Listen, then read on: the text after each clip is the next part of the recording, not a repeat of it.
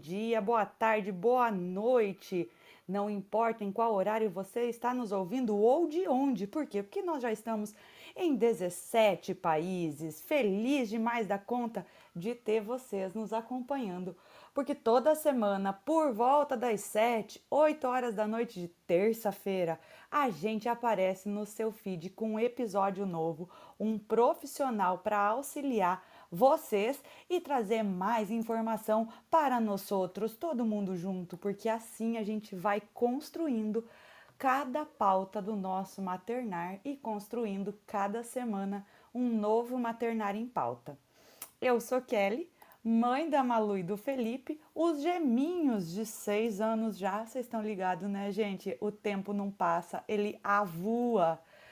E antes de mais nada, queria contar para vocês que hoje a gente tem uma convidada mais do que especial.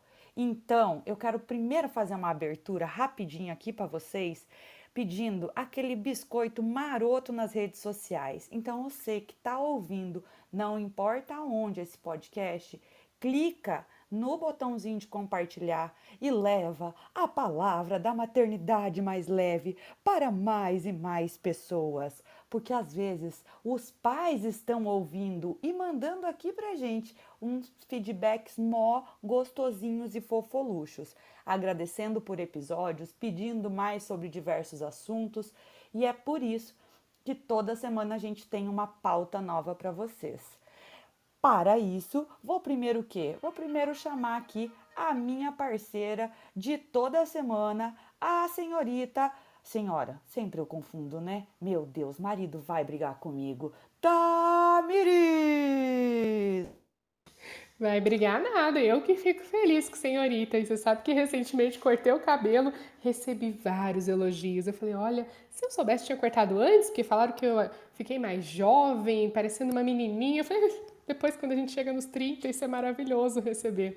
Mas olha, Kelly, estou muito feliz com a pauta de hoje. Nós aqui do Maternário em Pauta sempre estamos atentos àquilo com que com que você deixa de feedback, aquele retorno seu. Por isso que é tão importante você ir nas redes sociais e deixar ali um comentário, deixar ali um elogio, por favor, deixar uma crítica também, deixa uma sugestão, aquilo que você quer ver por aqui. E hoje o tema, ele é inédito, né? A gente nunca tocou nesse tema e para trazer ele, né, fomos atrás de uma profissional aí maravilhosa que super se dispôs a participar da nossa gravação. Tô muito animada com o episódio de hoje porque é uma dúvida frequente aí, né, no pós-parto, na, na maternidade em si, né, a gente vai passando os meses, vai falando, meu Deus, como que vai ficar, isso vai ajustar, não vai, esse rolê todo aí a gente começa a ficar doida. Então, para isso, nós vamos conversar e vamos tirar muitas dúvidas. Eu acho que muitos mitos também vão cair hoje no nosso bate-papo, na nossa pauta de hoje. Eu sou Tamires, sou doula, tô morando em Curitiba agora, sou parceira aqui da Kelly, né, que entrei nessa também de virar, né, podcasteira, igual ela fala, e eu nem sei se existe um termo certo para isso, minha amiga, depois você me informe. E aí estou aqui com ela, sou mãe da Sofia. Sofia tem seis anos também, né? Fez reis recentemente e estou muito animada de gravar essa pauta, Kelly. Inclusive, essa pauta que você já deve ter visto em algum lugar da sua tela, no seu agregador favorito, hoje é uma pauta que sempre dá treta nas redes sociais, tudo desse meu Deus, que eu já apanhei tanto e, inclusive, eu já chamei a nossa convidada para tirar diversas dúvidas sobre esse assunto e pedir socorro para ela, inclusive, porque hoje a pauta é sono do bebê. E, claro, né, meus amores, se vocês me acompanham, vocês já viram que tá por aqui a maravilhosa Maici. Ela é pediatra e ela vai trazer pra gente tanta informação sobre sono, porque eu fico até nervosa de chamar ela. Doutora Maici, vem falar comigo, me socorrer que eu fiquei nervosa agora. Oi, Kelly, boa tarde, tudo bom, pessoal? Oi, Tamires, obrigada pelo convite aqui para participar do podcast. Devo falar que é meu primeiro podcast, nunca participei, então, assim, confesso que estou um pouco nervosa com essa novidade para mim. Maravilhosa, mas ó, é um papo, é uma conversa, é trazer informação, porque sono sempre é um tema que bate num lugar que às vezes dói, dependendo do jeito que a gente traz informação, né, mas se Não, com certeza. É um tema que acho que para alguns é tabu e para outros dói muito porque realmente essa privação de sono ela destrói a gente. E no começo da vida, quando a gente tem um bebezinho pequenininho, pelo menos para mim, eu tenho dois filhos, né? Sou mãe da Lola, de 4 anos, e do Lucas, de 2 anos. E nas duas vezes que eu fui mãe, o que mais me pegou é aquele primeiro mês, principalmente aquele momento ali, aqueles dois dias de maternidade, que pega bastante essa questão da privação do sono. Então, é uma coisa bem importante da gente falar. Vamos primeiro diferenciar, porque tem um monte de gente que ataca quando a gente fala sobre sono do bebê treinamento de sono. É isso mesmo que está rolando nessas redes sociais tudinho? Vamos só diferenciar essa etapa importante antes da gente começar a falar da evolução do sono, doutora? Tá, Kelly, assim, é... tem de tudo na internet, né? Tem tanto as pessoas, tem, tem aquele 8 ou 80, tem as pessoas que querem normalizar tudo, que não, isso é, é, fase, isso aí vai passar, isso aí é normal e negligenciam o sono do bebê. Negligenciar o sono, tanto do bebê quanto da mãe, é negligenciar uma qualidade de vida para aquela família, porque o bebê que não dorme bem é a família que não dorme bem. Não é toda situação que é normal. Quem negligencia o sono do bebê negligencia 50% da vida da infância inteira, né? Porque eles passam quase metade do dia dormindo, metade do dia acordado. Então, não dá para a gente normalizar toda e qualquer situação, falando que isso é uma coisa passageira e que vai passar. Ao mesmo tempo, também não dá para a gente pegar e falar que tudo vai ser resolvido com um treinamento de sono. Até porque é, existem algumas coisas no nosso corpo, que nosso corpo, eu digo corpo humano, né, também outras espécies, mas é, gente, muitas pessoas esquecem que os bebês são humanos também. Então, existem coisas no nosso corpo que não dá para uma terceira pessoa controlar. Uma delas é o sono, a outra delas é a fome, a outra delas é o, com, o controle ali dos esfíncteres, né? A nossa vontade de fazer xixi, cocô e o nosso movimento. Então, não dá para você obrigar uma pessoa a fazer um movimento que ela ainda não é capaz de fazer, né? Obrigar o bebê a fazer um movimento que ele não é capaz de fazer, ou ficar reprimindo esse movimento. Não dá para a gente obrigar alguém a dormir, porque a gente só dorme se tiver sono e obrigar alguém a comer ou não comer, que a gente tem fome, né? Então, né, são os extremos, assim, ou treina ou negligencia. Então, a gente tem que achar o equilíbrio aí. Equilíbrio é a palavra. Ah, e a gente vai falar muito sobre esse tal equilíbrio hoje, né? Porque lá que a gente estava comentando sobre a pauta de hoje, a gente vai começar falando sobre essa evolução do sono da criança, porque muita gente acha, e eu já comentei aqui, que o choro da criança incomoda demais, que ou, atualmente, inclusive, tem uma pesquisa, tem uma pesquisa que demonstrou que o som que mais incomoda os adultos é o choro de uma criança. E a gente muitas vezes esquece que a gente não nasce sabendo falar. Então, compreender esse choro, fazer a conexão com esse bebê é muito importante. Por isso, quando a gente toca no assunto sono, é sempre tão uma linha tão tênue assim de parecer um julgamento ou querer impor alguma coisa. E a gente vai tomar esse cuidado aqui, mas quer que vocês prestem atenção para que, que isso seja uma informação, seja um ponto de partida, para que a partir disso possa analisar um pouco melhor a sua rotina aí.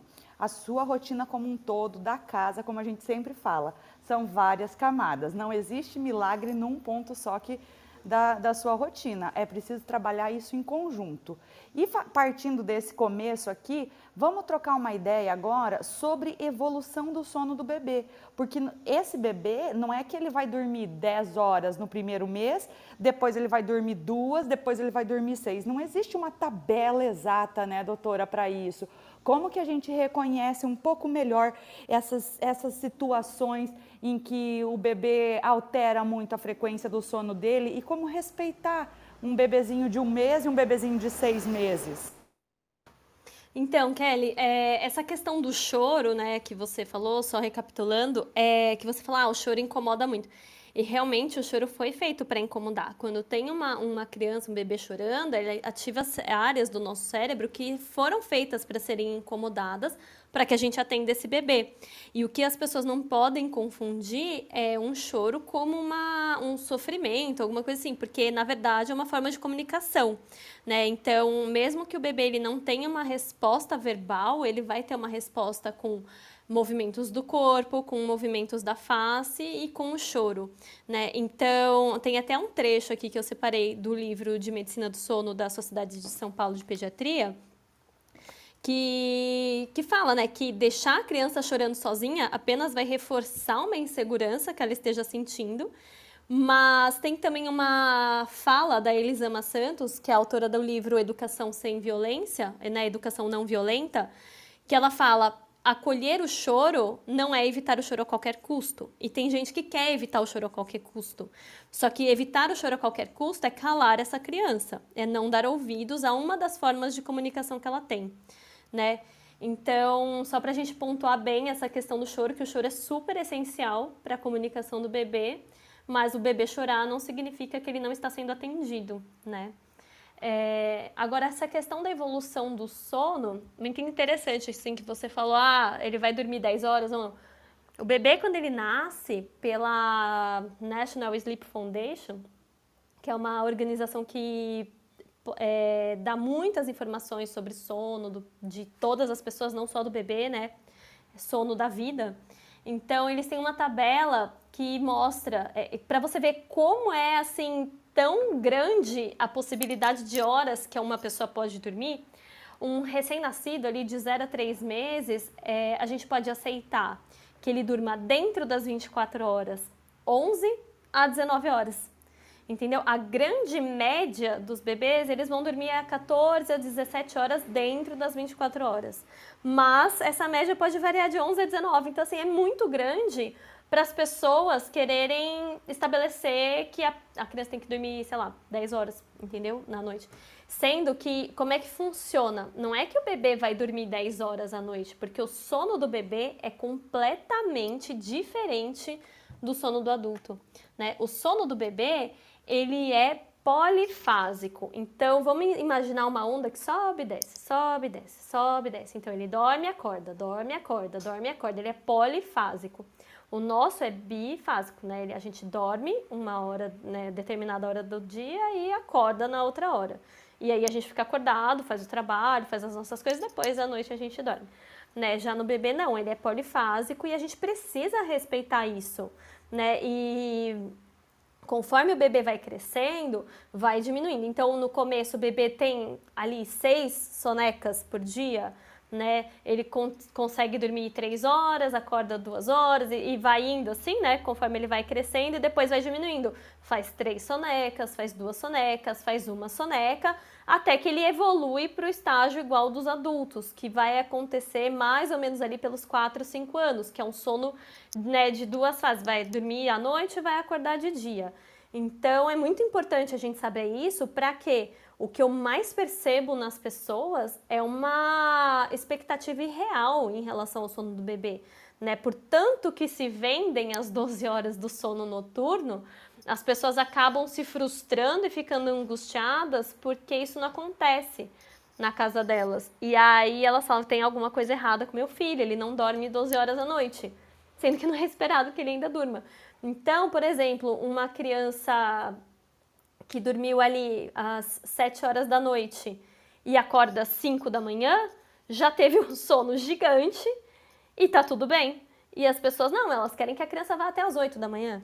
Né? Então fica ali uma expectativa muito irreal de acordo com a realidade, né? Então precisamos alinhar isso. Mas doutora, eu vou te falar uma coisa. Eu amamentando os gêmeos, eu não conseguia dormir mais do que 40 minutos seguidos nos três primeiros meses. Eu, eu mesma, eu Kelly, não sei como eu sobrevivi. A partir disso é que eu fui estudar um pouco para eu entender o que estava acontecendo, porque realmente para mim, é, bateu muito essa privação de sono para minha pessoa, sabe? Porque era um mamava e daí ele dormia duas horas seguidas. Só que não, eu não conseguia fazer os dois bater o mesmo horário. E eu vejo muitas mulheres também falando assim: não, mas meu filho é, sei lá, tipo, é, como que é aquele ditado? É tipo o resultado da telecena: de hora em hora tá, tá acordando para mamar. É normal isso também? Até quando isso é aceitável? Porque eu, eu me preocupo realmente assim com esse hashtag vai passar. Não, mas não é só passar, vamos atrás de informação, né? Não, exato. Essa privação de sono é horrível. E toda vez que a gente recebe uma queixa de privação de sono, uma queixa em relação ao sono do filho, a primeira coisa que a gente tem que investigar é uma depressão materna, porque a privação de sono é uma grande porta né, de abertura para a depressão. Então a gente sempre tem que investigar isso. E a gente sabe que a, é uma simbiose, né? A mãe e bebê, principalmente nesses primeiros três meses. Então, muito do que a mãe sente pode refletir nesse choro mais intenso do bebê. E aí a gente também precisa entender se esse choro é um mamá ou é um choro para mais um acolhimento, um contato físico, né? Porque muita gente também acolhe todo choro com o peito. Então é sempre bom a gente tentar enxergar o que o bebê está pedindo para a gente, né? E como é que a gente faz isso? A gente tem que olhar, ter a calma, a atenção para tentar entender o que, que esse bebê está nos comunicando para a gente agir de forma mais assertiva, né? Então, mas é que gêmeos, Kelly, gêmeos é muito mais, é o dobro da intensidade. Eu sofri demais também com essa privação de sono no início dos dois filhos. Eu fico imaginando como que as mães de gêmeo conseguem. Sério, vocês são assim sensacionais, porque é muito, muito, é o dobro do, do puxado. Eu já achei muito puxado. Algumas orientações que a gente pode fazer para tentar é, equilibrar essa questão da privação de sono e atender a mãe também, não atender apenas ao bebê, às vezes é, por exemplo, mesmo que o bebê esteja dormindo, a gente tenta pôr ele para mamar para que tenha tente dar uma regulada nesses horários das mamadas para que elas fiquem mais próximas dos gêmeos e para que isso não aconteça. Enquanto um tá mamando o outro tá lá desmaiado aí o outro acorda e daí o outro tá, daí a mãe não acaba nunca né então, a gente pode tentar fazer alguma coisa assim, mas é aquela coisa, você não controla fome, sono, movimento. É uma tentativa da gente tentar equilibrar esses dois bebês ao mesmo tempo, né? Mas realmente é muito puxado. A gente sobrevive, eu queria dizer isso. Mas é, exatamente. Esses, gente, é, não tem o que fazer. Como é que você vai controlar o bebezinho assim? Não tem o que fazer é uma fase, vai passar, mas também não é hashtag forever, vai passar. E, e assim, quando que eu oriento os pais a procurarem ajuda? Quando eles estão com dificuldade, eles, se eles não sabem se isso é normal ou não, se eles estão achando que tá muito difícil, você não precisa ser a master guerreira, não, isso vai passar. Gente, pede ajuda, vê se realmente assim, se tem alguma coisa que dá para fazer para melhorar, né? Eu acho que sempre isso. Teve alguma dificuldade? Pede ajuda. É sempre melhor duas cabeças, três cabeças do que uma só.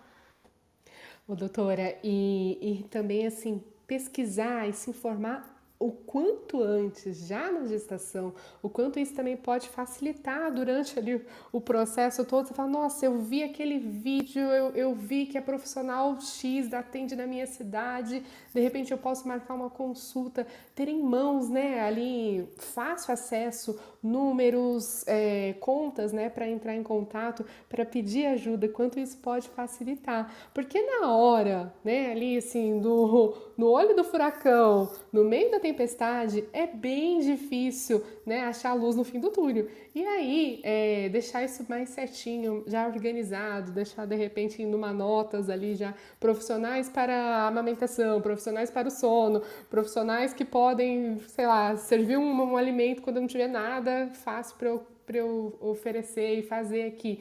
Então isso é muito importante já durante a gestação, né? Eu acho que é, a gente vive num mundo onde todo mundo está muito acelerado, onde é, tudo são muitos detalhes e, ai, porque se eu não tiver esse item do enxoval, as próprias maternidades já oferecem uma lista gigante que a mãe fica tão perdida e alguns detalhes que são tão importantes acabam passando, né? Então, esse pedir ajuda eu acho que é essencial já desde a gestação, se informar né? Sempre buscar informação de qualidade, profissionais de qualidade, porque quando a gente entra nessa, eu particularmente sou dessa, não sei se quem está escutando, né, também é, associa com isso, de lembrar assim de, de seriados, de programas de TV, que tinha aquela pessoa ali, né, uma super mulher que ia na casa da família e fazia todo aquele ritual que hoje a gente sabe que não é, mas assim, que não se faz, mas dessa forma, de sair do quarto, fechar a porta e ficar olhando pela câmera esse bebê, né, e se deixar chorar, não deixar os pais ir ali. Nossa, isso é muito angustiante. E eu cresci, eu tenho essa imagem de assistir esses programas na televisão, no canal aberto. Não sei se vocês sabem qual que eu tô falando, mas hoje mudou. Hoje tudo é atualizado. Hoje a gente tem um estudo para tudo. Então buscar esses estudos é tão importante. Não, perfeito, Tamires. É, eu acho que assim, quanto antes, melhor. E aí, na gestação, você vai buscando esses profissionais, gente sempre é, procurar é, qual é a formação dessa pessoa, onde foi feita, esse profissional é reconhecido, não é, faz parte de alguma sociedade, né? Então, por exemplo, Sociedade Brasileira de Pediatria, é, Academia Brasileira de Medicina, né? Então, assim, Associação Brasileira de Medicina. Então, assim, é, pesquisar onde foi formado, se você se identifica com esse tipo de informação, porque às vezes você recebe uma indicação de alguém, mas aí você vai ver e você não bate com aquele tipo de informação, não faz, é, não tem a ver com você. Então, sempre investigar esse tipo de coisa antes do bebê nascer. Né? É, existem hoje em dia também as consultas de pré-natal com o pediatra, que eu acho assim é, fundamentais para que você já tenha quem vai cuidar do seu bebê, porque a primeira consulta tem que ser ali 7, 10 dias de vida. E depois que o bebê nasce, você tá tão naquela loucura de recém-nascido, você não consegue nem tirar o pijama, tal, você vai ter tempo para ficar procurando um profissional que vai te atender? Então é sempre bom você já ter tudo isso na manga. E eu tenho uma amiga que teve gêmeos agora, faz pouco tempo. E aí, na gestação dela, eu fui também orientando essas questões, só que ela mora em São Paulo. Ela precisava de um pediatra presencial para pesar, medir, examinar. Não tem jeito, não tem como eu ficar orientando ela é, né, só pelo online. Então, eu fiz toda uma uma planilha ali de indicações de consultora de amamentação, de doula, é, ginecologista obstetriz, é, pediatra, maternidades que seria legal ela visitar. E assim, ela, eu lembro quando ela estava ali naquele auge dos 15 dias do recém-nascido, ela com gêmeos, eu lembro que ela me mandou uma mensagem, ela falou assim: Obrigada, foi o melhor presente que eu podia ter recebido, era já ter todas essas cartas na manga, e daí ela já acionou todo mundo que ajudou ela ali naquela amamentação de dois e tudo, e foi bem mais tranquilo, bem mais tranquilo, assim, bem menos difícil, né, do que se ela tivesse que começar a procurar tudo ali no, no auge do furacão. Hoje em dia é como se os bebês já viessem com um manual, né, a gente tem que estudar. E a gente estuda tanto para as outras coisas. Você vai entrar numa faculdade, você estuda. Você quer entrar numa pós-graduação, você estuda. Você quer fazer uma receita, você pesquisa a receita que você quer fazer mas muita gente para filho não estuda. Só engravida, espera nascer e deixa acontecer, né? Então, eu acho que quanto mais informação, melhor. E falando em informação, vamos rapidinho aproveitar para o quê? Para fazer o jabá maravilhoso da doutora Maici, que eu acho é justo, não é, doutora? Diz aí. Tem o meu e-book, que é, chama A Rotina dos Sonhos que é onde eu passo todas o passo a passo para as pessoas conseguirem estabelecer uma rotina que funciona, porque se eu fazer uma rotina padrão, não vai caber para todo mundo. Então ali eu ponho passo a passo para cada pessoa conseguir montar sua própria rotina que funciona em casa. E agora vai sair um, uma cartilha falando do, dos 10 mandamentos para você ter um sono de qualidade. Então fiquem ligadas ali no meu perfil que vai, vai sair. E vai ter o curso do sono também, assim que eu conseguir terminar de gravar. Então corre lá, aproveita, já deixa o biscoito falando que você veio daqui do podcast e claro, né, minha gente, bora lá ajudar a pagar nossos boletos que o quê? Tem um bando de informação de graça, mas a gente ainda tem boleto para pagar. Ah, e outra coisa que eu ia dizer sobre informação, é sempre bacana a gente buscar assim o que quem eu não eu não lembro, acho que foi a doutora Maici que falou a questão do da match.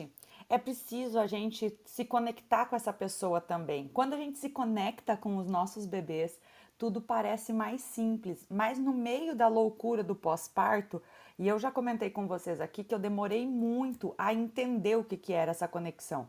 E esse muito, sei lá, foi 17 dias, mas são, foram 17 dias muito difíceis 20 dias, 15 muito difíceis porque eu não entendia. As pessoas falavam de se conectar e eu não entendia.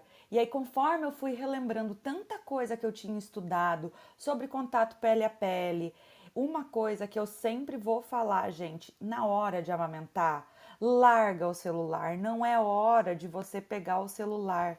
Muitas pessoas vão lá na madrugada amamentar, muitas mulheres vão na, na madrugada amamentar e aí pega o celular para dar aquela atualizada. Gente, a gente está falando de uma luz que vai atrapalhar o teu retorno ao sono, que pode atrapalhar o bebê. Então são tantos detalhezinhos que parecem besteira, mas que você vai ter que ir testando e descobrindo, porque a gente hoje tem aí comumente falado, eu espero que vocês já tenham ouvido falar, mas se não ouviram, vão atrás de informação sobre a higiene do sono. E aí vem um monte de informação assim, ah, e daí na higiene do sono você tem que, tem que prestar atenção para a janela do sono, para associação do sono, para sinal de sono, para superestímulo. Doutora, tudo esses termos, faço o que daí depois, quando eu parir, para eu entender? Boa, Kelly. Olha, essa questão do celular, de deixar o celular na hora da amamentação, faz muito sentido, porque é, é, é um momento de tanta conexão, essa tal conexão que você falou, né? É tanta conexão entre a mãe e o bebê, que é o momento do olho no olho, de você relaxar, porque quando você relaxa, você libera mais fácil o leite, produz mais facilmente esse leite, né? Então, é um momento assim, olha no olho do seu bebê, faz um carinho, sente a pele e vai melhorando essa relação entre vocês. Porque senão fica uma coisa muito automática, você põe uma tela no meio de vocês dois e você tá ali apenas como uma servente, talvez, assim, entre aspas, só servindo, servindo e não tem esse, essa questão de conexão entre vocês, né? Outra coisa, a luz, né? Como você disse, no meio da madrugada. Agora, é, eu vou falar a minha experiência como mãe, tá? Porque o meu filho, nessa fase, assim, super intensa dos primeiros meses, ele mamava a cada uma hora e meia. Tanto de dia quanto de noite. E, e, foi assim, eu, eu chamava ele de piercing de mamilo, porque, gente, não desgrudava, não saía dali.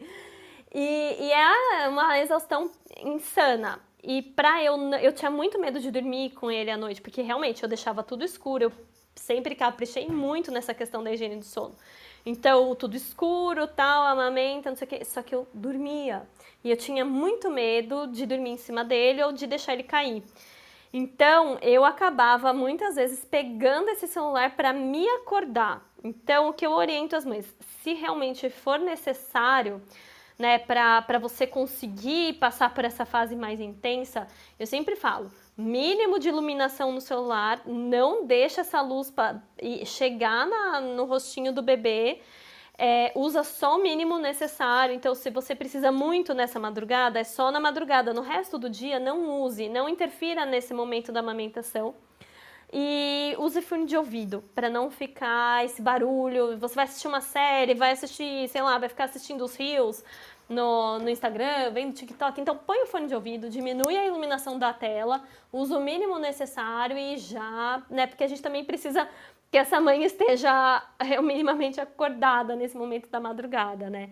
Mas é um fato que prejudica a nossa produção de hormônio de sono, né? Então é assim, a gente tem que achar esse equilíbrio, porque não dá para dormir em cima do bebê e deixar o bebê cair, também não dá para acender todas as luzes e acabar com o sono de todo mundo, então a gente tem que ver ali. Então é isso que eu oriento. Precisa mesmo, então diminuir a luz, não deixa no, no rosto do bebê, às vezes põe até um paninho nessa meia da madrugada que é só para o bebê também mamar aquele pouquinho e já continuar o sono. Põe uma fraldinha de pano assim no, no olhinho do bebê para não interferir essa luz e, e segue a vida um ponto bem rapidinho aqui, conforme vocês estão acompanhando, tá, meus amores? Nós estamos aqui sempre fomentando que o que você consegue organizar uma rotina de vida, uma rotina de maternidade, para que você mantenha a amamentação. nós, nós sabemos que existem muitos profissionais que indicam diversas outras formas, como a mamadeira do sono, como a chupeta na, na madrugada, mas a gente vai fomentar porque sim, é possível. Vocês estão ouvindo a doutora Maici falar que é uma, uma pediatra que foi atrás de formação para poder auxiliar de forma correta e não indicar o que talvez fosse o mais comum. Ela foi buscar para que a maternidade dela ficasse mais leve, mas também de todas as mulheres que ela acompanha. A amamentação também é muito importante nessa formação do ciclo do sono do bebê. Na pré-pauta, a gente até estava comentando sobre a, a importância da melatonina produzida pelo leite materno transferida para o bebê durante a amamentação na madrugada. Então, ela também é importante. A gente só precisa realmente pesar e medir como organizar isso para que fique de uma forma bacana. Gente, olha, a gente já falou um monte, mas eu preciso retomar num ponto que é o raio do sinal do so de sono. Por quê? Porque eu lembro, até fui à caça aqui, se eu conseguir encontrar a foto para eu publicar, o meu marido fez uma tabela do choro do sono do bebê, porque ele encontrou em algum site que vocês sabem. No desespero, a gente vai atrás de cada coisa que nem Deus na cruz acredita. E aí ele encontrou uma tabela e ele pregou na geladeira, tipo, esse sono é choro, esse sono é fome. A mesma coisa vale para esse, esses tais, esse sinal de sono, quais são eles, como a gente descobrir eles e aproveitar, já vou juntar aqui, não sei se a gente consegue juntar na resposta, aproveitar a janela de sono, dependendo da idade do bebê ali, e as associações, porque tem muita gente achando que naninha com cheiro de camomila faz milagre, né, doutora? É isso aí. Ô, Kelly, é, essa questão da amamentação na madrugada, posso retornar um Pode, pouco? Pode, fica tranquila, fica tranquila. Tá, é, essa questão da amamentação na madrugada, ela realmente cansa muito, mas ela é muito importante para a manutenção da amamentação mais prolongada. E a natureza é muito sábia. A grande maioria dos bebês, eles dormem ali é, 8 horas, aí eles vão ter um despertar 11, meia-noite, depois às 4 da manhã. E o nosso pico de hormônio que faz a produção do leite, ele é às quatro da manhã. Então a gente tem esse pico de hormônio de produção do leite. O bebê acorda normalmente nesse horário. Nesse horário a gente tem uma queda da temperatura corporal e também tem um aumento da sonolência. É, o nosso hormônio de sono, ele é produzido, na verdade não é um hormônio de sono, é um hormônio da, do escuro, né? A tal da melatonina. Ele é produzido ao longo do dia, conforme a gente recebe a iluminação pelos nossos olhos, e ele é liberado quando começa a anoitecer, ali por volta das 8 da noite. Então, nesse meio da madrugada, além da gente deixar o bebê mamar e, e aumentar, a, né, favorecer essa amamentação mais prolongada, esse bebê ele recebe esse hormônio que ajuda a manter o sono de qualidade e consegue dormir melhor. Então, assim, é super importante manter esse, essa mamada. Agora, em relação aos sinais de sono, é, tem aqueles mais comuns, né? Então, esfrega o olho, boceja, é, fica raspando o rosto. Por exemplo, a mãe pegou no colo, o pai pegou no colo, tá? o, o bebê ele raspa o rostinho na roupa, no peito é, puxa orelha, puxa cabelo. Aí quando a criança já está passando um pouquinho desse, dessa fase de começar o sono e já está com mais sono ainda, começa a ficar muito irritado, chora demais.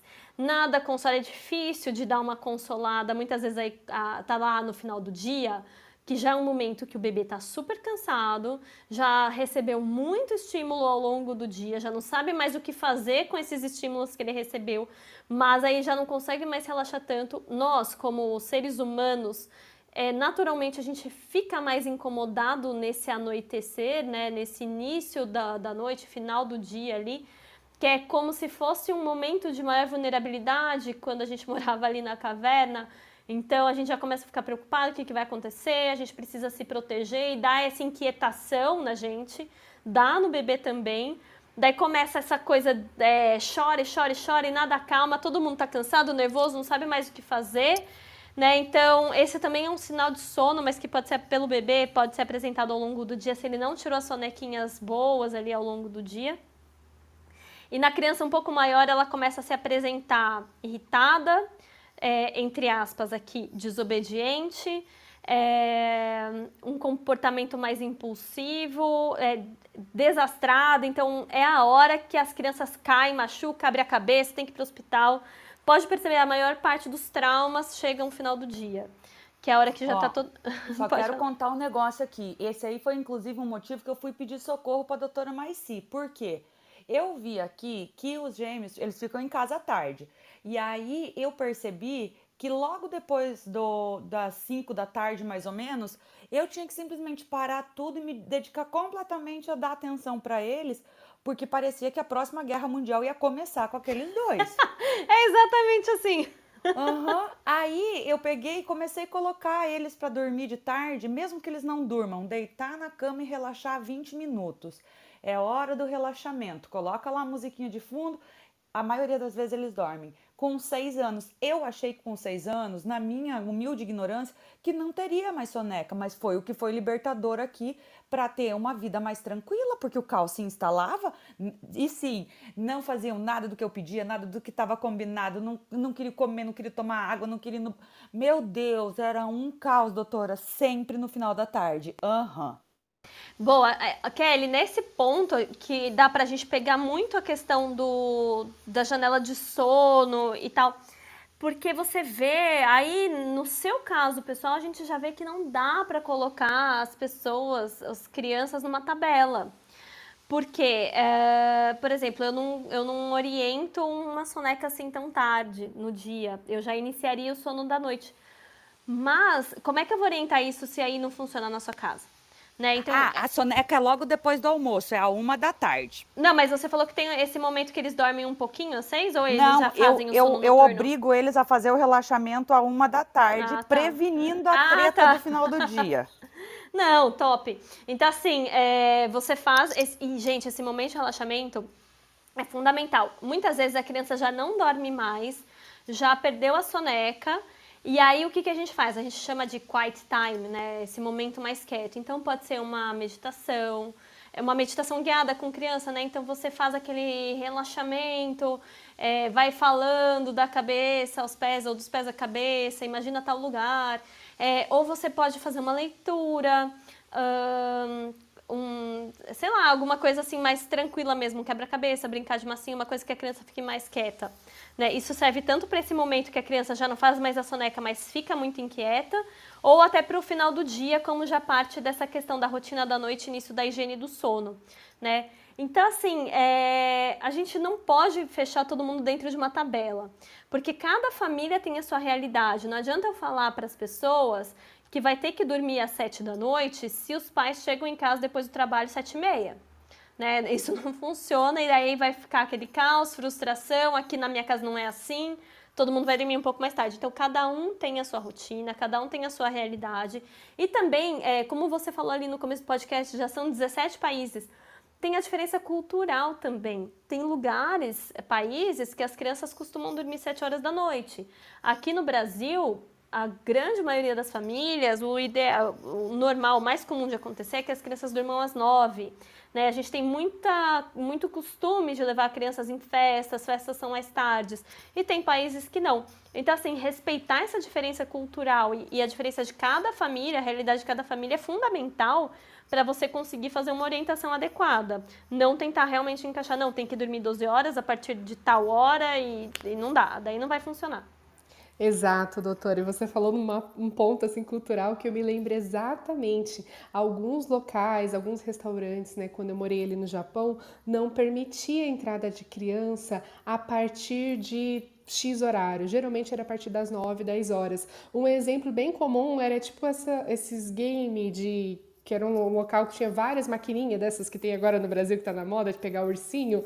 Lá era várias, aí tinha espaço kids. Então, assim, teoricamente era um local para você levar criança, mas depois de um certo horário, tinha muito adulto, tinha muito adolescente e era barrado. Então, se você tivesse ali com a criança, você era convidado a se retirar desse local. E aí, pegando um gancho assim bem legal aqui da nossa pauta, é o super estímulo, porque eu não sei vocês, mas eu sentia muito isso na pele. Se eu tivesse um dia agitado, se de repente a gente saísse cedo e fosse para um churrasco, fosse para uma praia, fosse para uma cachoeira e passasse o dia inteiro fora de casa e a Sofia ali com o seu um aninho, um aninho e meio, quando voltava era um caos para dormir. Ou quando adormecia, acordava de repente assustada e chorava, né? De repente aquele choro que não se acalma, aquele choro assim que vem lá no fundo mesmo de desespero e era sempre noites mais difíceis. Então eu acredito muito, né, que era por causa desse super estímulo. A gente saiu da rotina, não tava mais naquele dia né, de todo dia, de em casa,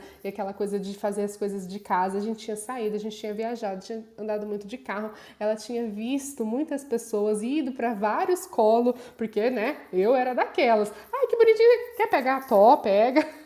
e eu descansava meus braços nessa hora. E aí à noite eu sofria, viu? Confesso para vocês, porque eram noites assim super agitadas e a gente tentava fazer de tudo e vinha, tentava ninar e tentava fazer, né, uns estímulos aqui para acalmar. Tem uma música que até hoje é batata aqui em casa, é cantar essa música para ela, ela já fica sonolenta, ela já se acalma, mas às vezes até isso falhava, viu? Ah, e o raio do açúcar depois do, dos dois anos? Olha, hoje nós estamos tentando fazer você condensar assunto, hein, doutora Maici, que a senhora não esperava, hein? Aí, é muita informação. Aí libera o açúcar aos dois anos e o povo acha que pode entupir a criança de bombom, de chocolate, de pirulito, e tudo. E depois, aquele serzinho não dorme nem por Cristo, gente. É... Fica igual o papaléguas com ele em casa, né? De um lado pro outro. Não, exatamente. E assim, a, a higiene do sono é um conjunto de é, ações, né, adequação do ambiente, tudo que a gente faz para ir acalmando o corpo e a mente, para nos ajudar a desligar o cérebro e conseguir adormecer e relaxar de forma mais fácil. E isso a gente consegue fazer desde o nascimento até o final da nossa vida. Né, isso mesmo que o bebê não tenha ainda muito formado ali o ritmo circadiano, noite claro e tal, a gente consegue trabalhar a higiene do sono com qualquer pessoa. Né, e a gente vai acalmando, é, tem essa simbiose da mãe e bebê, então quanto mais relaxado, mais calmo, tranquilo o ambiente, mais fácil desse bebê também ficar mais calmo, mais relaxado e conseguir é, relaxar e adormecer mais fácil. Então, se a gente sai da rotina, o que é super legal de acontecer ocasionalmente, não de rotina, né? A rotina é a rotina e a gente tem as exceções das festas, das viagens, das férias, um passeio. Isso faz parte da nossa vida e deve fazer parte, né? Só que com moderação é uma exceção, não é a regra. Então, quando a gente sai, então a gente tem esses estímulos a mais, a gente se priva de sono, né? Na verdade, os bebês, porque eles têm esse sono polifásico, então vai ser um dia que talvez não faça uma soneca.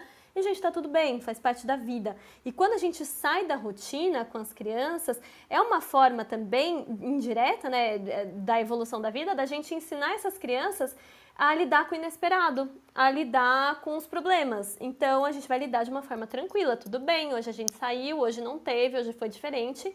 E isso vai acontecer sempre. Às vezes acontece um acidente e você não consegue chegar no trabalho, paciência. Como é que a gente vai lidar com esse, com esse inesperado, com essa saída da rotina? Né? Então faz parte. É, aí o que, que acontece? Para a gente conseguir dormir, a gente precisa ter sono.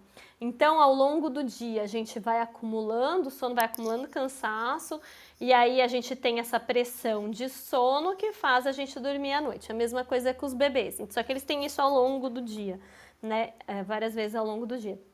Então, se a gente teve esse acúmulo de sono, aí chegou na hora de dormir, a gente não dormiu, aí a gente dá um estímulo a mais, a criança se mantém acordada, ou com os adultos a gente dá ali uma cafeína, um energético e tal, e a gente se manteve acordado porque tinha que fazer um trabalho até mais tarde e tal.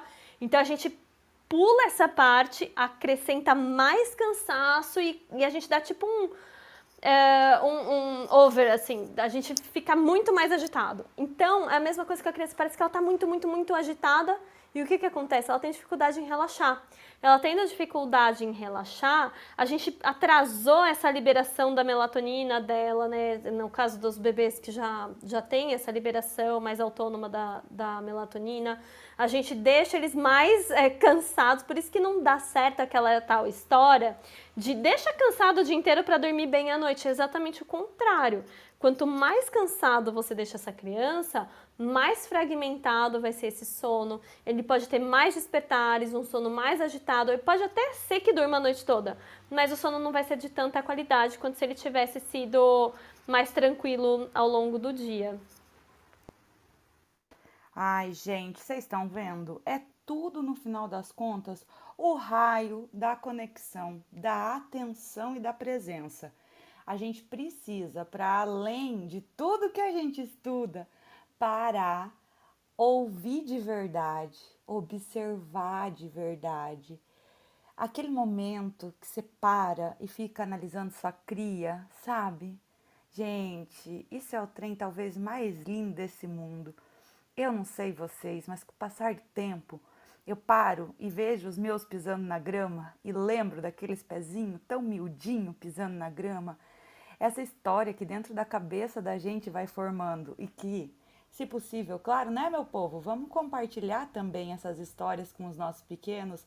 Esses dias eu encontrei os as ultrassom e estava conversando com os meus contando a história de que eles não dormiam direito, de que eles acordavam muitas vezes para mamar, agora com o contato com a priminha que acabou de nascer, mostrando que ela não tem dente, eles também não tinham, por isso que eles tinham que mamar bastante, ela também mama. E aí ela, a minha filha acabou ganhando uma boneca que tem chupeta, é, que tem mamadeira, aliás. E aí ela perguntou se a Bia usava mamadeira e a gente explicando que não, porque interfere na amamentação e tudo mais. Gente, tudo é uma construção. E quando a gente tem filhos, vocês sabem, a gente está construindo uma história tão linda com eles. Agora o que? Agora a gente já falou um monte e eu sei que tem mais um monte para falar, mas a gente vai esperar vocês mandarem as dúvidas. Inclusive, doutora, qual a dúvida mais comum que aparece lá no seu Instagram? Que eu sei que bomba suas caixinhas de pergunta, não perco um e Kelly, é, acho que é exatamente. Tem um ponto assim da sua frase agora que é o que mais chega e era o que eu já estava preparada para falar e aí você acabou falando e é isso que eu vou falar. Ah, que você... lá, sinergia, gente. A gente nem gravou pré-pauta. E ó, tá dando certo, menina. tá super certo. Você falou assim, ah, porque tava ali, eu tava explicando para eles que eles não dormiam direito. Para aí. É aí, é aí. O que mais chega para mim é assim: doutora, meu filho não dorme. Doutora, meu filho não dorme. Ah, ele dorme muito pouco. Ah, ele dorme. É, a soneca é muito rápido. Aí o que, que eu falo? Gente, ele dorme. Ele dorme, ele pode não dormir o quanto você gostaria, ou nos momentos que você gostaria, ou como você gostaria. Ele dorme, e aí que a gente tem que entender como funciona esse sono para alinhar essa expectativa com a realidade e diminuir a nossa frustração e angústia. Quando a gente aceita o que está acontecendo, fica mais fácil de ter essa empatia e, e, levar com um pouco mais de leveza. Claro que o cansaço vai ser muito grande, mas é, é, ajuda muito a levar com mais tranquilidade. Então, assim, é, o so, é, como eu expliquei, né, o sono do bebê ele é polifásico, ele acontece dia e noite, dia e noite, dia e noite, várias vezes ao dia. É, a, daí à noite tem os despertares.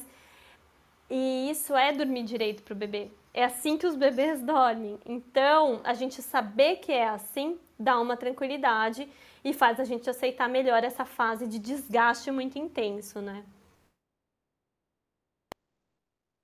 Ai, gente, perfeito. Dá aquele quentinho no coração saber que mais uma pauta está chegando ao fim, mas a gente espera que tenha colaborado com vocês é bastante informação. A gente sabe, a gente comentou no último episódio sobre selecionar também essas informações para não se sentir sobrecarregado com tanta coisa e parecer que a gente tem que dar conta de tudo e fazer um checklist de mãe perfeita. Isso não existe, nem para mim, nem para você, nem para ninguém. Nós somos as melhores mães, pais e familiares que nós podemos com as informações que nós temos, até termos informações melhores. Essa é uma adaptação de uma frase do, do Cortella, mas super vale para a maternidade. Escolham suas batalhas. Não, não achem que precisa dar conta de tudo, de fazer tudo dar super certo. Descubram no meio do caos uma forma de enxergar algum, alguma luz no fim do túnel e a partir daí pensar em saídas possíveis para você. Não as fórmulas mágicas que funcionou para um ou para o outro, porque afinal de contas, quem vê palco não vê o backstage normalmente. É isso, meus amores. Eu vou deixar aqui para vocês todas as nossas redes sociais. Texto lá no blog vai ter logo logo, então acompanha, tá tudo descrito aqui na tudo descrito na descrição deste podcast. Isso ficou bom demais da conta, só que não. Mas é assim que vai ficar, tá? Vai estar tá tudo escritinho ali, lindo para vocês, para facilitar, linkado o Instagram da doutora Maicip, sei lá, e agradecer ela por esse podcast, por tanto conteúdo maravilhoso que ela cria. Segue ela, segue a gente, segue quem te faz bem. Lembrem-se da faxina, né? Você viu alguma coisa que não tá legal, não bateu legal para você? Clique em seguir, clique em não ver as notificações, meu povo. Vamos limpar nossa mente também para ter um alternar mais leve. Um beijo no coração e esse podcast vai se encerrar em 3, 2, 1. Acabou!